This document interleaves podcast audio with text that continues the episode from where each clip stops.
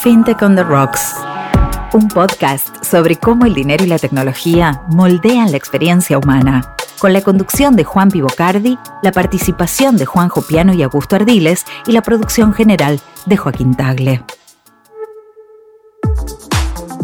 Bienvenidos a la segunda temporada de FinTech on the Rocks. Hoy volvemos a hablar de cripto, pero desde una mirada más regional para arrancar, nos vamos de visita a México, donde están las raíces de muchas de las innovaciones tecnológicas de nuestro continente que se extienden hasta hoy. Antes de iniciar el debate, confío en que Augusto nos trajo alguna historia para entrar en clima. Juanpi, ¿cómo estás? ¿Todo Muy bien? Bueno, voy, voy a volver un poco, ¿viste? Porque eh, ya vamos terminando la segunda temporada y me parece que está bueno refrescar conceptos. ¿Te acordás que en uno de los primeros capítulos hablamos de que cuando Hernán Cortés llegó a América y se juntó con los, eh, con los indígenas, les decía, eh, mejor dicho, los indígenas preguntaban, ¿por qué tienen tanta obsesión por el oro usted y sus amigos? Y él les dijo, tenemos enfermedad de corazón que se cura con el oro. Ahora, lo que es verdad también es que hay un tesoro maldito de Cortés, que viene desde México, que ahora vamos a charlar, y que también hay una búsqueda incesante de Pizarro, de Diego de Almagro y de Hernando de Luque por una ciudad que se llamaba El Dorado, que me parece está buena que, que, la charlemos un poco. Primero, la historia del tesoro maldito de Cortés empieza el 30 de junio de 1520. Cortés, después de que llega a México, toma prisionero a Moctezuma, estando ya en Tecnochiclán, se apodera de toda la aristocracia del imperio azteca de ese entonces y le roba a Moctezuma todo el oro. Pero muchos de los aztecas se logran reagrupar y logran sitiar a Cortés en el palacio cuando se dan cuenta en realidad tenían preso a el emperador.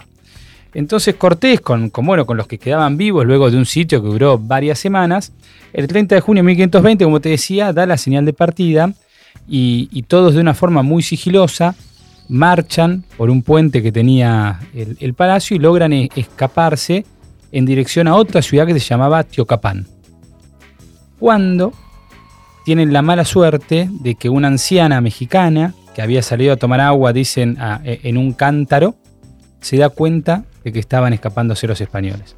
Obviamente da la señal de alerta, caen todos los guerreros aztecas y se produce una masacre total de, la, de, casi algo así como 150, 170 guerreros españoles que había, solamente llegan a sobrevivir un 10% y dice que lograron salvarse solamente los soldados que prefirieron deshacerse de todas las joyas y de todo el oro que cargaban, eh, porque justamente al no tener esto podían moverse más rápidamente entre el agua y las canoas. Eh, algunos historiadores dicen que esto es un poco ficticio y que está bueno, viste, para eh, mostrar a veces cómo la avaricia te puede costar hasta la vida, pero que la realidad fue pura suerte porque eh, en el medio de, una emboscada que les hicieron luego los españoles, se salvaron los que pudieron correr un poco más rápido, tuvieron suerte de que las flechas le caigan al de adelante y no al de atrás.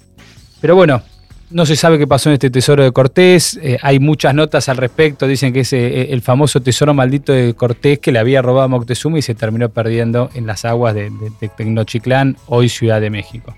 Quizás algún amigo después nos puede aportar algún dato adicional.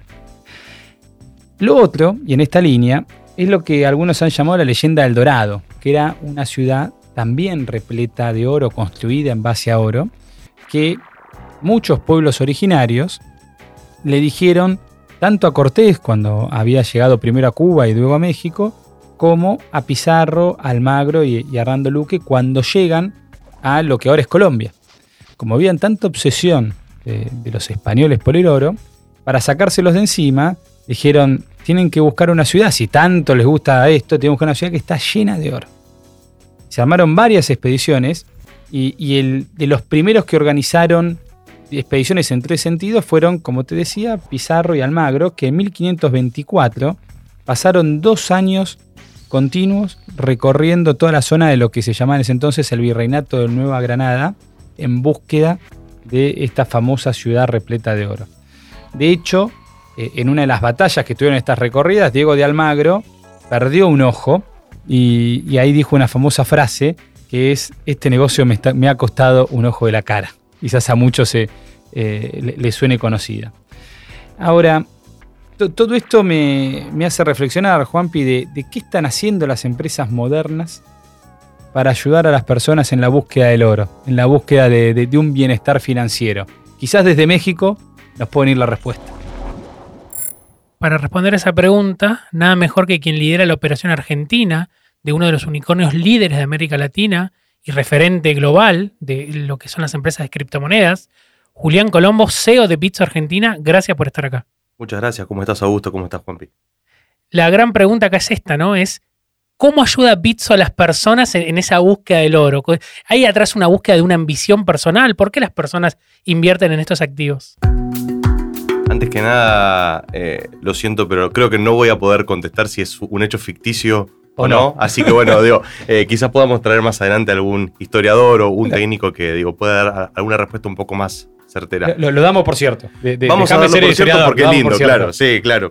Em, es una buena pregunta, ¿no? Porque digo, estamos viendo cómo cada vez más personas buscan las criptomonedas. Y yo creo que es por diferentes razones, ¿no? Algunas la buscan por inversión, por especulación, como lo quiera llamar, ¿no? Gente que quiere comprar un Bitcoin a uno y venderlo por dos, o que quiere comprar un ETH por uno y venderlo por dos.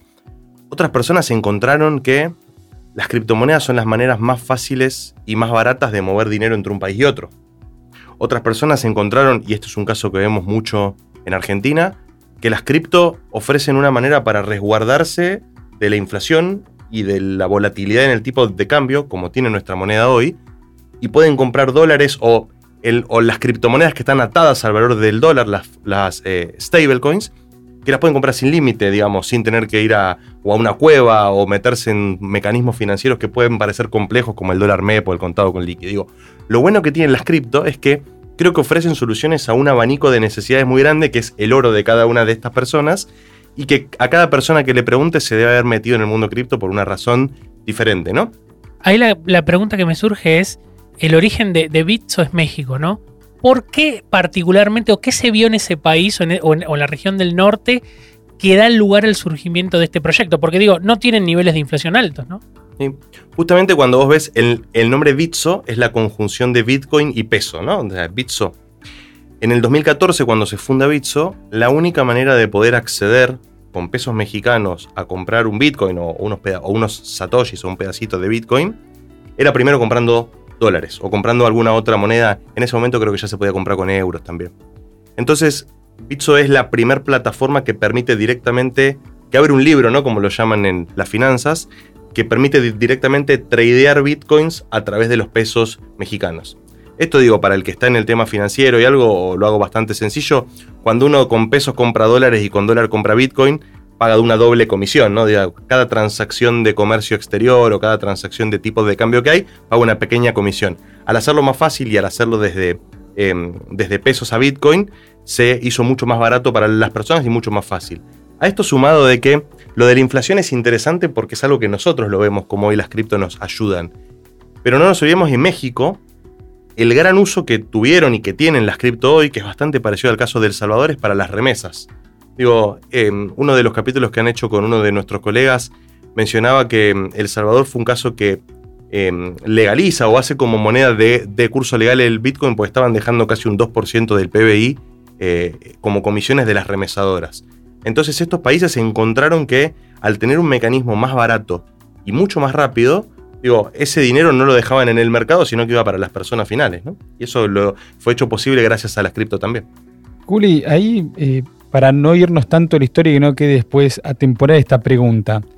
Eh, no sé si ya estabas en Bitso en mayo del año pasado o no, eh, pero si no me, me, vas a poder contestar un poco por lo que habrás escuchado. ¿Cómo fue eh, internamente todo el cimbronazo de Luna en Bitso? Visto esto como, así como los españoles perdieron el tesoro escapándose de México, ¿cómo Bitso cuidó, digamos, a, los usuarios o no eh, en todo lo que fue el crash de Luna de mayo del 2022? ¿Cómo se vivió? Estaba yo en, en Bitso. Mira, eso es un tema digo, creo que lo de Luna fue una de las primeras veces que se puso a prueba ¿no? la, integridad del sistema como tal o cómo tratar algún experimento que puede salir mal. Eh, digo, las empresas como Bitso y eh, otras de, eh, que también trabajan en el mercado de las cripto, como casi todas tienen comité, o por lo menos nosotros tenemos un comité de listamiento, ¿no? en el que cuando vos ves qué criptomoneda está listada o qué criptomoneda podés operar en cada una de las plataformas, por atrás hay un equipo de personas que estudió durante mucho tiempo antes de darle el botoncito verde para subirla a la app, de qué está formada, en qué se basa, cuál es el proyecto que tiene por atrás, cómo están custodiadas sus reservas. Digamos, con todo esto se hace una especie de, mm, eh, de, semáforo en el que solo si obtiene la luz verde se puede activar y se puede subir esa plataforma, esa, esa cripto a eh, la app. Eh, en nuestro caso, por ejemplo, no teníamos listado Luna. Había algunas dudas en el mercado sobre si lo de Luna podía llegar a fracasar o no. Hubo ciertas alarmas que antes de mayo fueron saltando y que dieron muestras de que, che, ojo que acá puede pasar algo. Digamos, lo, cierto es que puede pasar mañana en otra cripto y, digamos, no, no, no es la excusa de nada, pero sí lo cierto es que a nosotros algo nos había eh, parecido raro, pero más allá de ir a nuestro caso particular, digo, creo que estamos en un mundo que es muy nuevo, ¿no? Y que es muy difícil poder lograr que la información asimétrica que hay entre consumidores que quizás no saben sobre criptomonedas y que ven que, che, este activo subió el 20% en una semana, voy a comprar un poquito a ver si sube otro 20% más. Y sin leer, hay un montón de, bibliografía por atrás de cada uno de los tokens o detrás de cada una de las cripto, que es importante un poco como saber en dónde estás poniendo la plata. Y lo cierro con esto uno en las finanzas tradicionales, si vos vas al supermercado, no sé, vas a comprar una manzana y vas a intentar buscar la manzana que esté más rojita, que no tenga machucones, la que parezca más rica. O sea, haces tu propia investigación de mercado antes de poner tu plata para una manzana. Con las cripto, no te digo que igual, pero debería ser parecido, ¿no? Uno antes de poner, no sé, 2 pesos, 100 pesos, lo que sea, en un token, en una cripto, debería más o menos saber dónde está poniéndolo y tratar de elegir la mejor o la que más se adapte a la necesidad que tiene eh, en, en, cada caso particular, ¿no? Y en este mundo tan cambiante, tan nuevo, ¿ayudaría más regulación? Mira, ese es un tema que es de debate. hoy eh, estamos viviendo estos días particularmente una gran ofensiva de la... Global, ¿no? Sí, o americana. global y más centrada en los Estados Unidos y si se quiere en la SEC o la Comisión de Securities and Exchanges, ¿no? contra, el, contra las cripto digo, creo que es un tema que va a dar y que va a, tener mucho, mucho hilo, mucha tela por cortar durante los próximos años. Yo digo, arranco con mi, visión personal o lo que nosotros pensamos también en Bitso. Digo, creo que la regulación es necesaria para unir estas dos puntas, ¿no? Estas puntas en las que hoy estamos abriéndole el mercado de las cripto a un montón de consumidores y a un montón de usuarios finales que quizás no tienen el tiempo, no tienen el acceso o no tienen ganas de contar con toda la información que se necesita para tomar decisiones eh, correctas, con... Y del otro lado hay muchas empresas y muchos protocolos que prestan buenos servicios, pero también hay muchos malandras que están explotando esta desinformación de las personas y que dice, che, te voy a prometer un rendimiento del 40% por mes en dólares. y la gente, hay mucha gente que ve eso y le brilla la cara, compran eso, ahí yo creo que la regulación hoy tiene que estar principalmente para proteger al usuario final de los malandras, ¿no? Digamos, de la parte mala de los malos actores del sistema. Ahora, sí soy un convencido de que desde que empezaron a surgir los exchange crypto las plataformas de intercambio, hace 10 años para acá, ponele, em, ante la falta de regulación, que hoy todavía, digamos, hay una falta de regulación específica sobre cripto en nuestro país y en muchos más, las empresas han hecho un gran trabajo por autorregularse. Todas las empresas serias, ¿no? Digamos, las empresas que han triunfado porque, digo, trabajan bien, eh, gastan un montón de dinero en equipos de compliance, equipos antifraude, digo, equipos de seguridad en los datos, de ciberseguridad. Y todo esto lo hacen sin una ley que se los pida, porque hoy no hay ninguna ley, digamos, cripto en ningún país, o hay muy pocas que te dicen, che, tenés que tener esto, esto y esto. Pero lo cierto es que si yo no te doy eso a vos como usuario de Bitso, vos mañana vas a perder tu plata y no vas a confiar más en mí. Entonces, crearon unos incentivos para la autorregulación, del que creo que el sector público tiene más que aprender del sector privado que a la inversa, ¿no? Ahí es algo muy interesante, ¿no? Porque siempre está este riesgo, este temor, quizás fundado porque no todas las empresas se han regulado o autorregulado correctamente, algunas han cometido errores y, muchas de ellas, digo, ya, no existen. Pero también rescato esto que decís de la inversión en tecnología, en ciberseguridad, en obviamente equipos de automatización de onboarding, KYC, lavado de dinero. Y muchas veces esto se compara con la industria tradicional, dice no, porque los bancos tienen tal o cual eh, eh, ventaja.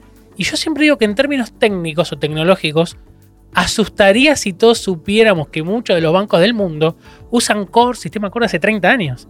O que el sistema de pagos global está basado en el estándar de la ISO 8583, que es del año 87. Digo, eh, un mundo donde todavía no existía Internet, ¿no? Entonces, eh, me parece que también ahí siempre hay que ser muy justos con, esto. Digo, que estas empresas como, como Bits y como muchas otras hacen una fuerte inversión en tecnología y que muchas de las entidades financieras tradicionales debieran copiarlo, ¿no?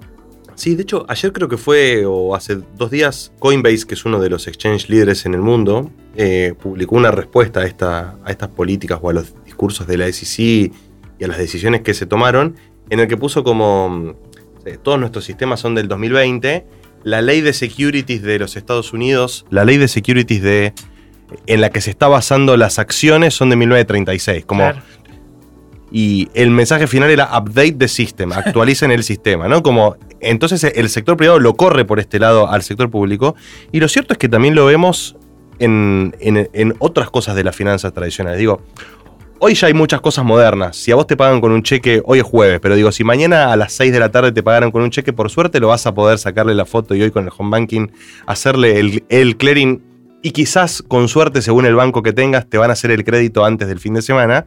Pero antes, si te pagaban con un cheque un viernes a las 6 de la tarde, tenías que esperar hasta el lunes a la mañana que abra el banco, poder ir y por ventanilla ponerlo, digamos. Digamos, estoy siendo como un poco eh, yendo a los, a, los puntos más lejanos, pero digo, hoy hay sistemas que más o menos funcionan de esa manera. Hoy para que te suene el límite de una tarjeta de crédito, quizás tengas que ir a una sucursal, todavía digo, hay un montón de cosas en el que el sector de las finanzas tradicionales tienen que actualizarse y que también digo, este tema de la regulación financiera que nosotros llamamos o que está tan en boga hoy, debería mirar también esto, ¿no? Como, che, hoy con toda la tecnología que hay, hágansela más fácil para los usuarios también, ¿no? ¿Qué opinas del Open Banking, Uli, que está tan en boga ahora?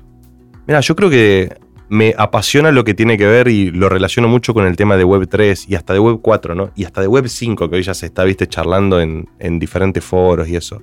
Eh, creo que mm, el hecho de la propiedad de los datos o de que cada uno, digo, si vos tenés un historial crediticio, ¿no? Viste que ahora también pasa con el historial médico. Antes era como dueño el hospital o tu propio médico, y ahora ya hay muchos sistemas que te lo permiten tener online, eso. Digamos, si vos, no sé, ganás, eh, no sé, 100 mil pesos y tenés una propiedad, un auto y siempre pagaste tus cuentas a término en un mismo banco y ese banco por ende te da una línea de crédito, ¿por qué deberías demostrarle todo eso a otro banco si querés otra línea de crédito similar cuando los datos están en la nube y es fácil y con un botón se los puede mandar.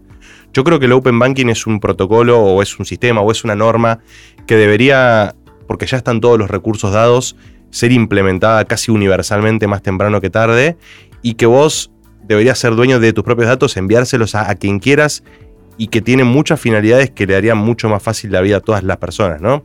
Estoy muy en contra, y creo que las cripto también vienen a solucionar esto, estoy muy en, contra de ser como el rehén financiero ni de instituciones, ni de bancos centrales, ni de, digo, creo fuertemente en la libertad financiera que las personas tienen que tener y que digo, vos tenés tu plata, la tenés y podés tener cuando quieras, donde quieras y como quieras, ¿no? Siempre, digo, hay ciertos parámetros que uno pague sus impuestos, que tenga, digo, las cosas básicas, pero me parece que después otras restricciones no deberían eh, fundamentarse. Ahí me genera nada más la duda, y lo hemos charlado en otros capítulos, de cómo juega eso con el argumento de muchos bancos de, bueno, para mi valor llave está eh, todo este historial de mis clientes que yo fui construyendo, en definitiva es parte de mi activo, digamos esto.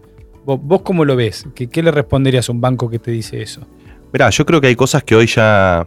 Y me, pasa un poco, te lo vuelvo a mechar con lo de los medicamentos o algo, ¿no? Viste que mucho está como lo de los laboratorios que dicen, che, yo puedo cobrar lo que quiero, puedo tener cierta patente porque invertí un montón de dinero. ¿Hay algún límite en que las cosas pasan a ser casi como de, como de bien público, ¿no? Digamos, o sea, cuando tenés que proteger la salud, eso debería ser un bien público. Y yo ya creo que en el punto de cuando estamos hablando de tu propiedad, o sea, de tus datos financieros, de lo que vos podés demostrar.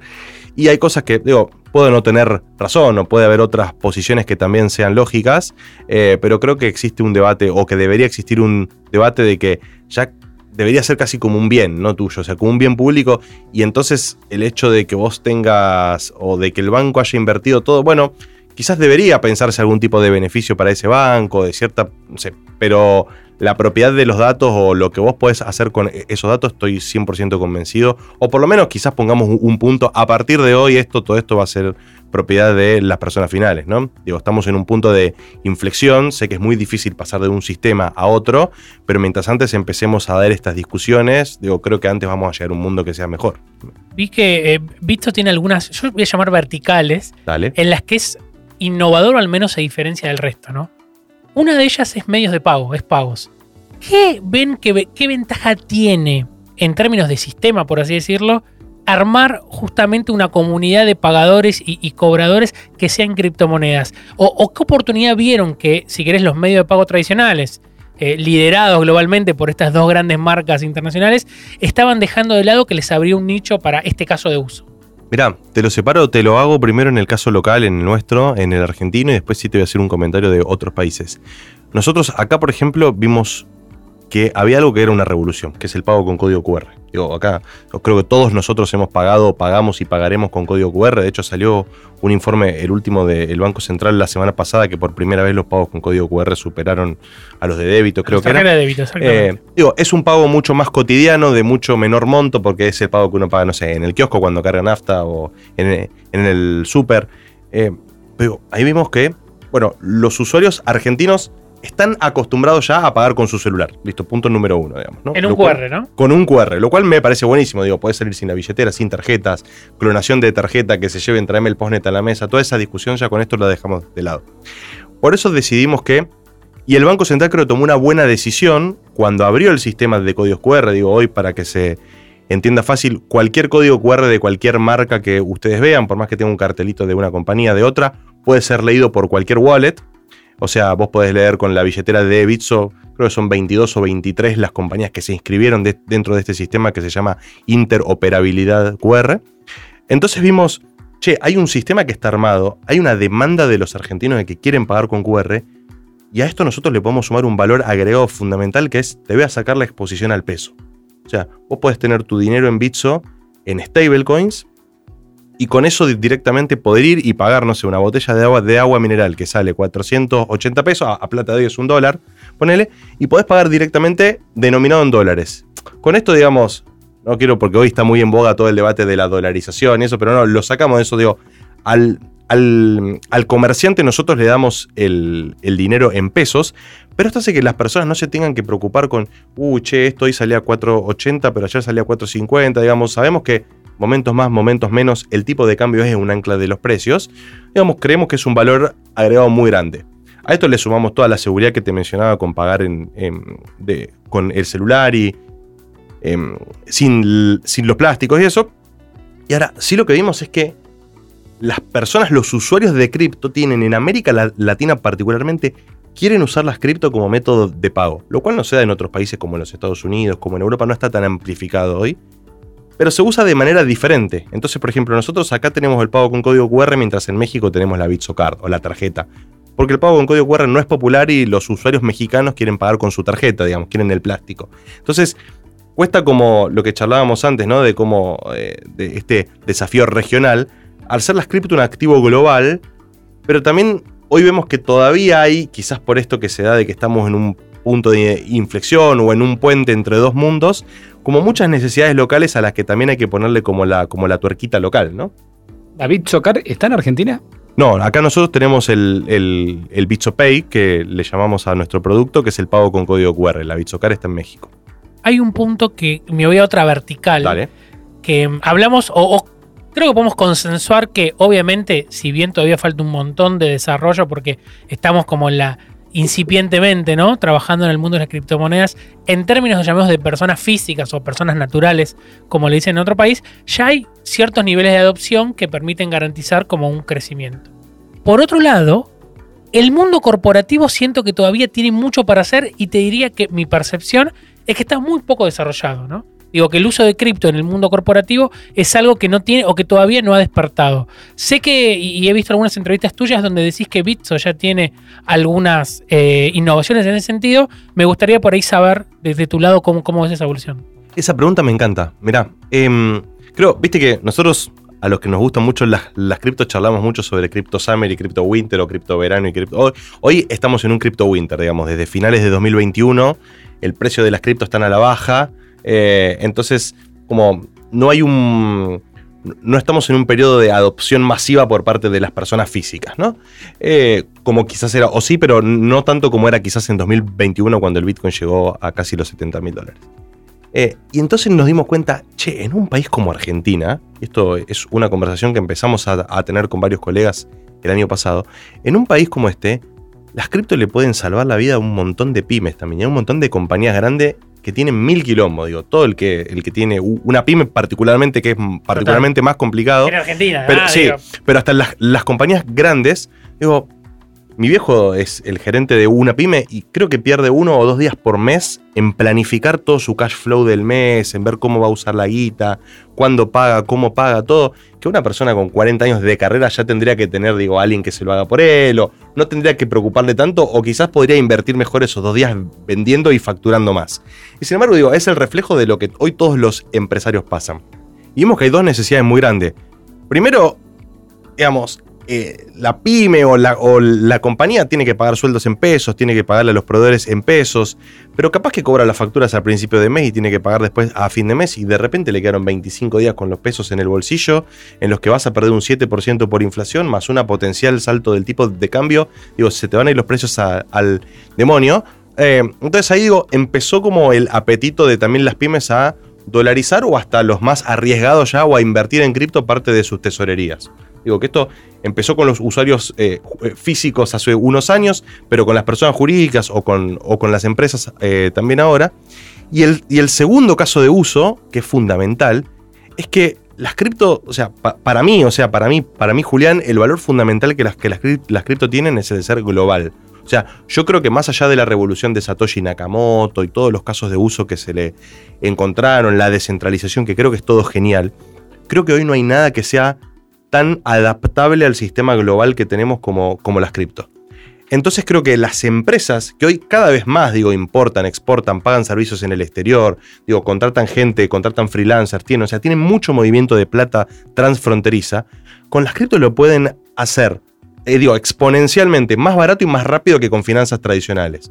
Digo, creo que eso es algo que fueron descubriendo estos últimos meses eh, y que particularmente para los argentinos, en que también, digamos, sabemos que es muy difícil como toda la burocracia que lleva las transferencias por el banco y demás, eh, fue, un, fue un gran valor, ¿no? ¿Y en el resto de los países de América Latina ves que esta necesidad corporativa o el hecho de no estar tan expuestos a los riesgos de tipo de cambio o de inflación lo hace menos, por así decirlo, que tengan menos product market fit?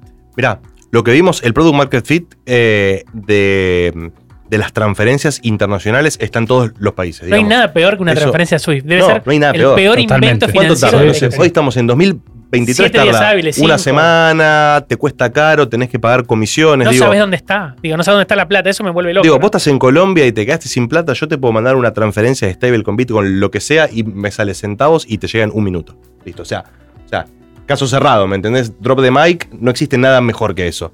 Y para las empresas también, o sea, eso funciona en México, en Brasil, en Colombia, en, digo, cualquier mercado. Sí, después quizás la particularidad nuestra o el argentinismo que le pusimos es todo este tema de ver, bueno, a ver cómo jugar con la plata que tengo du- durante el mes para que me rindan lo más posible. Y la gente diversifica, pone la mitad en un fondo común de inversión en pesos, pone algo en dólares, pone algo en cripto, hace dólar MEP, digamos. Existe una creatividad impresionante que digo, creo, yo creo que cualquier gerente hasta de una compañía, de una compañía pequeña que haya trabajado algunos años en nuestro país, digo, está súper capacitado para ser gerente de una, no sé, compañía suiza, de... Así que digo, eso creo que es algo que es eh, fundamental. Sabemos, Juli, que sos CEO de, de Vipso Argentina, pero también que tenés una mirada latinoamericana, ¿no? De todo lo de la compañía. Eh, así en líneas generales y sin ser muy específico, ¿cómo se dividen los usuarios en porcentaje dentro de Latinoamérica de Bitso? Mirá, ¿Cuánto nos- representa México? ¿Cuánto Argentina? Colombia? ¿Chile? Más o menos. Mirá, aún, aún hoy, digamos, en 2023 tenemos un sesgo muy grande en México. Nosotros, digamos, hoy creo que vamos casi llegando al 90% del market share en México. Digamos, Bitso es eh, en México una compañía muy fuerte. Fue la primera, o si no fue la, la- la primera, fue la primera grande, el primer unicornio Mexicano Cripto, digamos. Eh, entonces, gran parte de los más de 7 millones de clientes que tenemos en la región están en México, pero ya tenemos eh, más de un millón en Brasil, más de un millón en nuestro país y estamos creciendo a pasos agigantados en Colombia también. Digamos, esto lo que muestra es que más allá de que nuestra fundación fue México, nosotros llegamos a nuestro país en 2020, unos meses antes de la pandemia. Eh, digamos, el, el, principio fue difícil, fue digo, instalar la marca, mostrar los casos de uso, todo, pero a partir de mm, con 2000, en 2021 particularmente con el cripto, con el último Crypto Summer hubo un crecimiento muy grande y en 2022 y 2023 con todo lo que estamos viendo de resguardo contra la inflación y demás también. Pero digo, hoy estamos creciendo mucho en todos los países, pero en México somos los líderes 100%. Tocaste ahí de vuelta el tema del Crypto Summer y me quedó una pregunta de, hace unos minutitos. ¿Cuándo crees que termine este eh, Winter, este Crypto Winter? Sí, estamos, no estamos en, no, estamos en Crypto ¿Cuándo, Winter. no, no, ¿cuándo, ¿cuándo crees? Ah, está bien, es buena, No sé, es válida, es es válida. pregunta, ¿no? Pará, me encantaría saberlo primero con certeza porque creo que seríamos millonarios todos, Sí, ¿no? Digo, eso, la bola de- o sea, hay dos preguntas que creo serías, que... un- serías como el que descubre el dorado, ¿viste? Que- Sí, que- creo- Para la historia, ¿viste? Yo creo que a la famosa pregunta que nadie sabe cuándo se muere, Sí. digo, ahora se le suma cuál va a ser el precio del Bitcoin. Digo, eso creo que digo, eh, el que descubra la fórmula mágica para eso, eh, digamos, hoy lo que se conoce como en el mainstream o, al Crypto Summer o Crypto Winter es cuando el precio de las cripto que están bastante atadas al precio del Bitcoin, que es la de mayor capitalización de mercado, baja o sube. Digamos, pasamos de un punto eh, eh, súper alto en diciembre del 2021, que casi llegamos a los 70.000, eh, hasta el punto más bajo que fue en julio o agosto del año pasado, que digo, casi fueron 15 mil dólares, a hoy que están 26.620. Eh, digamos, o sea, yo creo que estamos empezando a recuperarnos. Mi, a ver, no es mi predicción y esto no es un consejo financiero, pero no es mi, mi deseo está puesto que con el próximo halving, que sé que ustedes ya han conversado sobre halving muchas veces, digamos, con la próxima actualización del sistema de Bitcoin que se va a hacer en algún momento del año que viene, creo que en los próximos 18 meses deberíamos empezar a ver la luz al fin del túnel, ¿no? Ahí eh, en el primer buena capítulo. fecha. Muy buena fecha. Muy buena fecha, no Sí. sé. Ahí en uno de los primeros capítulos de esta temporada, Seba Serrano decía un- algo muy interesante que es que justamente como pareciera que los ciclos económicos siguen los ciclos de halving, ¿no? Que hasta Satoshi o quienes es quienes fueron serían eh, Satoshi, ¿no? De- digamos de esa forma. Pensaron el halving justamente como, como los ciclos económicos y que justamente esto de que, bueno, en el momento de halving aparecen muchas empresas, después muchas de esas no llegan, pero las que sobreviven son protagonistas, ¿no? De esa nueva etapa. ¿Ves a Bitso protagonizando y liderando esa nueva etapa también? Sí, pri- primero digo, no sé si la palabra es que no coincido, suena fuerte y Seba es un gran amigo. Em, sí creo que nos falta todavía camino por recorrer en el mundo cripto, en donde solamente hemos pasado tres halving o tres periodos de Summer Winter. Y digo, por mi, por mi pasado politológico, sociológico, digo, para mí la, la robustez de los datos todavía no es tan grande y me encantaría ver como algunas, em, algunos ciclos más como para hacer cierta tendencia. Puede ser, ojalá sea así, digo, porque creo que los ciclos son buenos. Em, con respecto a lo de las compañías, sí, o sea, lo que se dio en los últimos años es que en cada cripto winter o en cada invierno cripto eh, hubo muchas compañías que no lograron sobrevivir, digamos, y esto es como en cualquier mercado, ¿no? Digamos, hay algunas que están pensadas, hoy es muy fácil crear una compañía, digo, no, no quiero dejar de lado el, el estrés que genera, la burocracia que conlleva, el tiempo que insume, pero hoy es fácil, digamos, crear y es, es relativamente barato crear una compañía, quizás no tanto conseguir capital ahora como en los últimos años, digo, de manera generosa.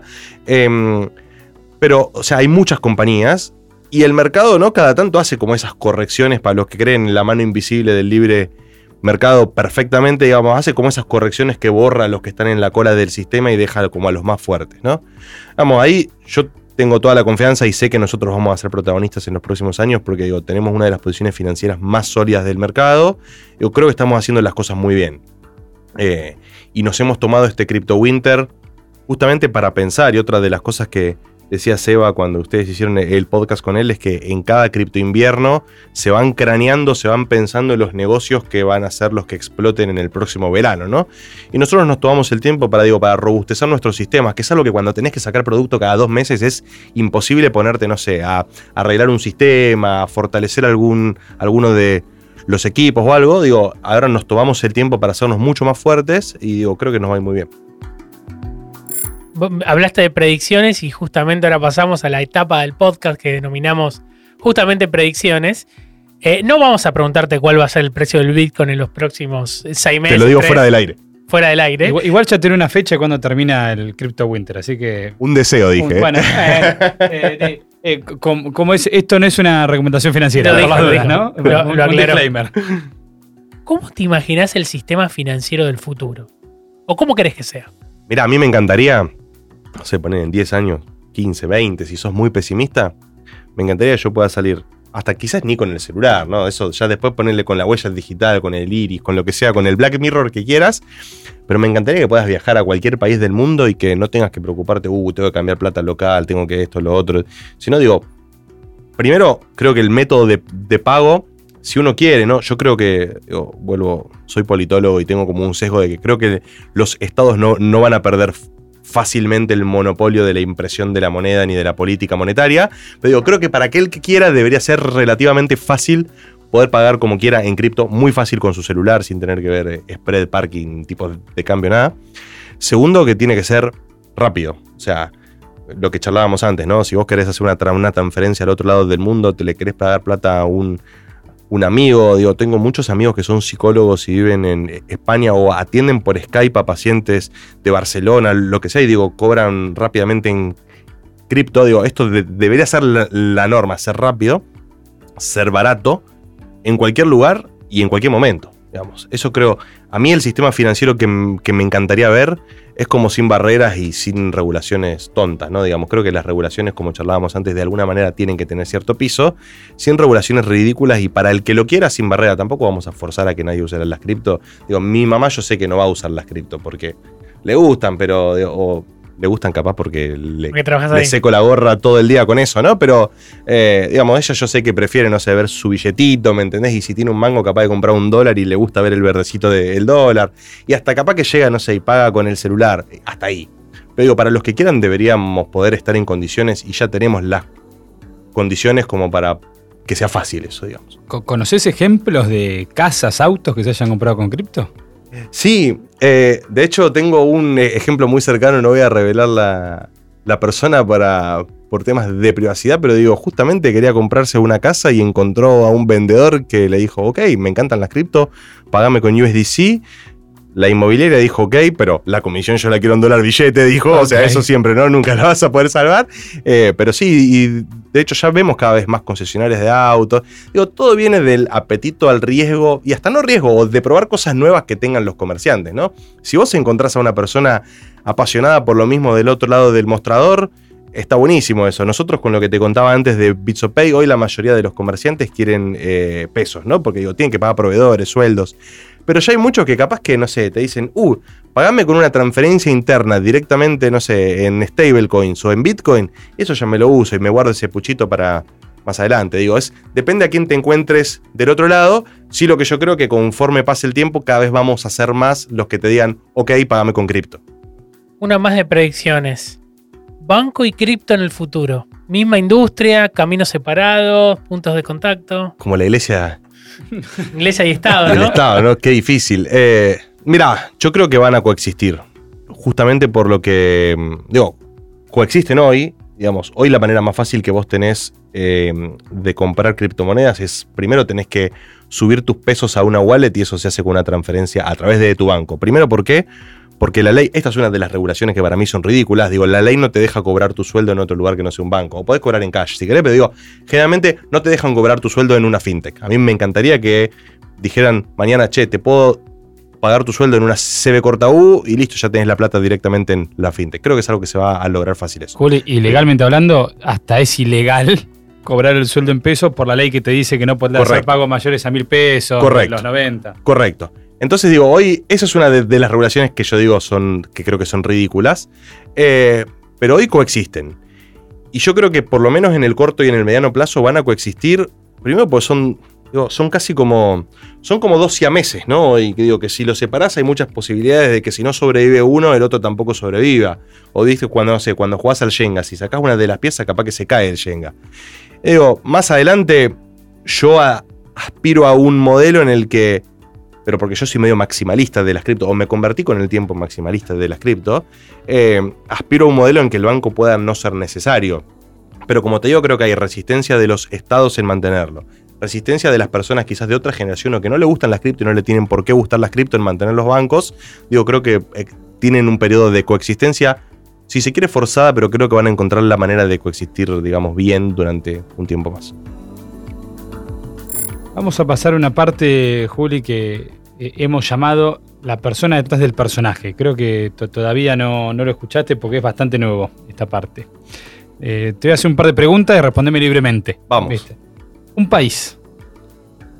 Uh, un país. Estados Unidos. ¿Por qué?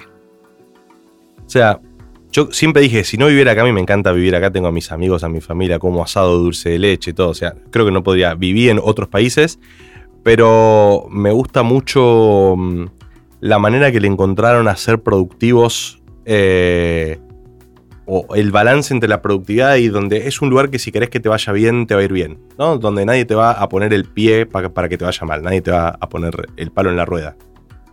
Un equipo de fútbol. Independiente. Un hobby. Leer. Un personaje que te inspire de la historia o de la vida. Oh, mira, te diría que a mí me, me gusta mucho la historia. Estoy siempre entre Napoleón por un lado eh, y San Martín por el otro. Me gustaba leer mucho historia militar, historia de las estrategias militares que usaban los personajes. Ahora un poco lo estoy cambiando y digo, capaz que suena más políticamente correcto a un personaje, no sé, te tiro un Steve Jobs, cosas así. Digo, hoy aprendí a admirar mucho. Mandela, claro. Gandhi. Pero no, hoy admiro mucho, sí, también, o cosas que hace quizás algunos años no miraba tan de cerca, a las personas que han creado como cosas que hoy son de. que cambiaron la vida de muchas personas, como no sé, digo, el caso de Apple creo que es algo fundamental, ¿no? Digo, eh, o Google. o sea, creo que desde el sector privado hoy se están haciendo muchísimas cosas, pero digo, esos dos son mis tradicionales. Siempre. Voy a hacer lo que siempre Juaco, nuestro productor, me pide que no haga, que es condicionar la respuesta, pero quiero que me cuentes por qué Napoleón, que lo dijiste. San Martín me sería más fácil que me lo respondas, pero ¿por qué Napoleón? Mirá, yo creo em, una persona que quizás es políticamente incorrecto lo que digo, pero que a partir de los complejos, ¿no? Viste que Napoleón era bajito, que era feo, digamos, todo el, el lado B, es un personaje que utilizó esos complejos de inferioridad que tenían muchas condiciones, eh, hizo como el aikido, ¿no? Y los dio vuelta y los utilizó para realmente llevar a cabo. Después uno puede estar eh, a favor o en contra de los objetivos, de las monarquías o no, pero digo, creo que digo, usó esa fuerza en contra para moverla a su favor. Digo, creo que eso habla de una voluntad fundamental. A mí me, gusta siempre esa historia que escuché de que se ponía una camisa roja para que cuando lo hirieran en batalla, los soldados de él no se, no se desmoralizaran porque lo veían que estaba sangrando. Que no se le veía la sangre, claro. Espectacular. ¿Un músico o una banda de música? Uh, dividido, 100%. esa, no, esa no te lo doy. Paisano Lo fui a ver en Vélez hace unos días, estuvo buenísimo. Perdón, pero es muy presente y se me pasó cuando me respondió. ¿Aportaste al fideicomiso independiente? ¿Sabes que no? Mirá, voy a ser papá en septiembre y tengo una gran discusión con mi mujer que ella quiere que sea de boca y yo quiero que sea del rojo. Y dije, voy a poner unos mangos eh, en la campaña a nombre de mi futuro hijo, digo, para que por lo menos ya tenga algo. Eh, pero la verdad que no me gusta, soy medio como de la corriente que no cree que está bien armado, eso le tengo un poco de desconfianza a cómo está. Pero bueno, es algo bastante personal que se mezcla con la pasión y que no tiene razón, ¿no? Ok. ¿Qué problema del mundo te interesa resolver? Uy, sin lugar a dudas, el sistema financiero. El sistema financiero. Yo creo que hoy falla por todos lados. Falla por lo que mencionaba Juan Piante, que hacer una transferencia SWIFT es imposible. Falla por no poder, no sé, que un freelancer no pueda cobrar acá sin tener que meter los dólares en una mochila, e irse para una cueva. hay un montón de cosas que no andan tanto por regulaciones locales tontas como por ineficiencias del sistema global en su conjunto. Pero digo, creo que si estoy en Bitso y me gustan las cripto hace muchos años, pues creo que es el, es el método para esto, ¿no? Esperando construir un nuevo sistema financiero, este capítulo llega a su fin. Julián Colombo, gracias por habernos visitado. Muchísimas gracias. A toda la audiencia, nos vemos en el próximo episodio de FinTech on the Rocks. Muchas gracias.